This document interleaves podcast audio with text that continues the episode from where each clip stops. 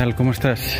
Hoy quería hablarte sobre el ticket medio porque pues bueno, cuando preguntamos a muchos empresarios parece que mucha gente no lo tiene controlado.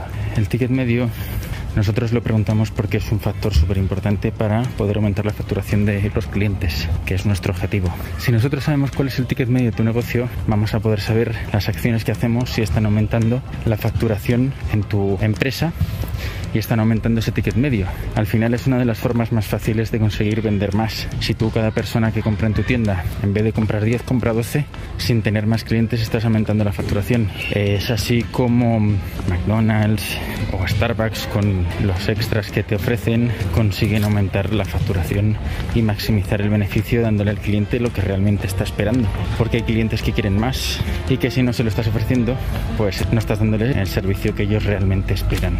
El ticket medio, ¿cómo se mide? El ticket medio tienes que medirlo multiplicando el número de productos por el precio que tienen y dividiéndolo entre todos los productos que tengas. De esta forma no se te descuadra con la facturación por producto, sino que estás teniendo en cuenta la facturación total. No estás teniendo en cuenta, pues, imaginemos que tienes tres productos, no estás sumando 50 más 70 más 100, te salen 220 y lo divides entre tres y ya, no.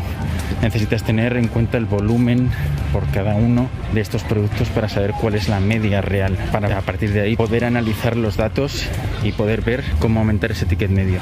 Una cosa que hacen mucho los e-commerce es ofrecer un upsell durante toda la pasarela de pago. Puedes ofrecer extras, que si no lo estás haciendo lo deberías hacer ya.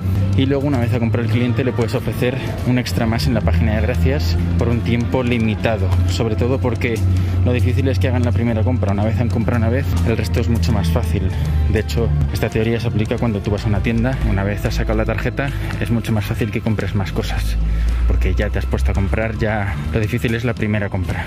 Esto también se suele hacer con email marketing, enviando mailings con ofertas pues por un tiempo limitado. Después de realizar la primera compra te lo hacen, por ejemplo, en Booking, ofreciéndote el alquiler de coche después de coger alguna estancia en algún sitio.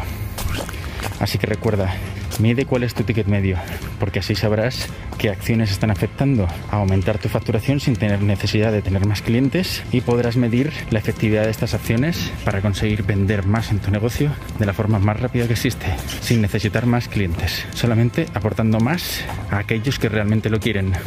Así que nada, espero que te haya gustado. Si te ha gustado, dale like, suscríbete y nos vemos en el próximo vídeo. Hasta pronto.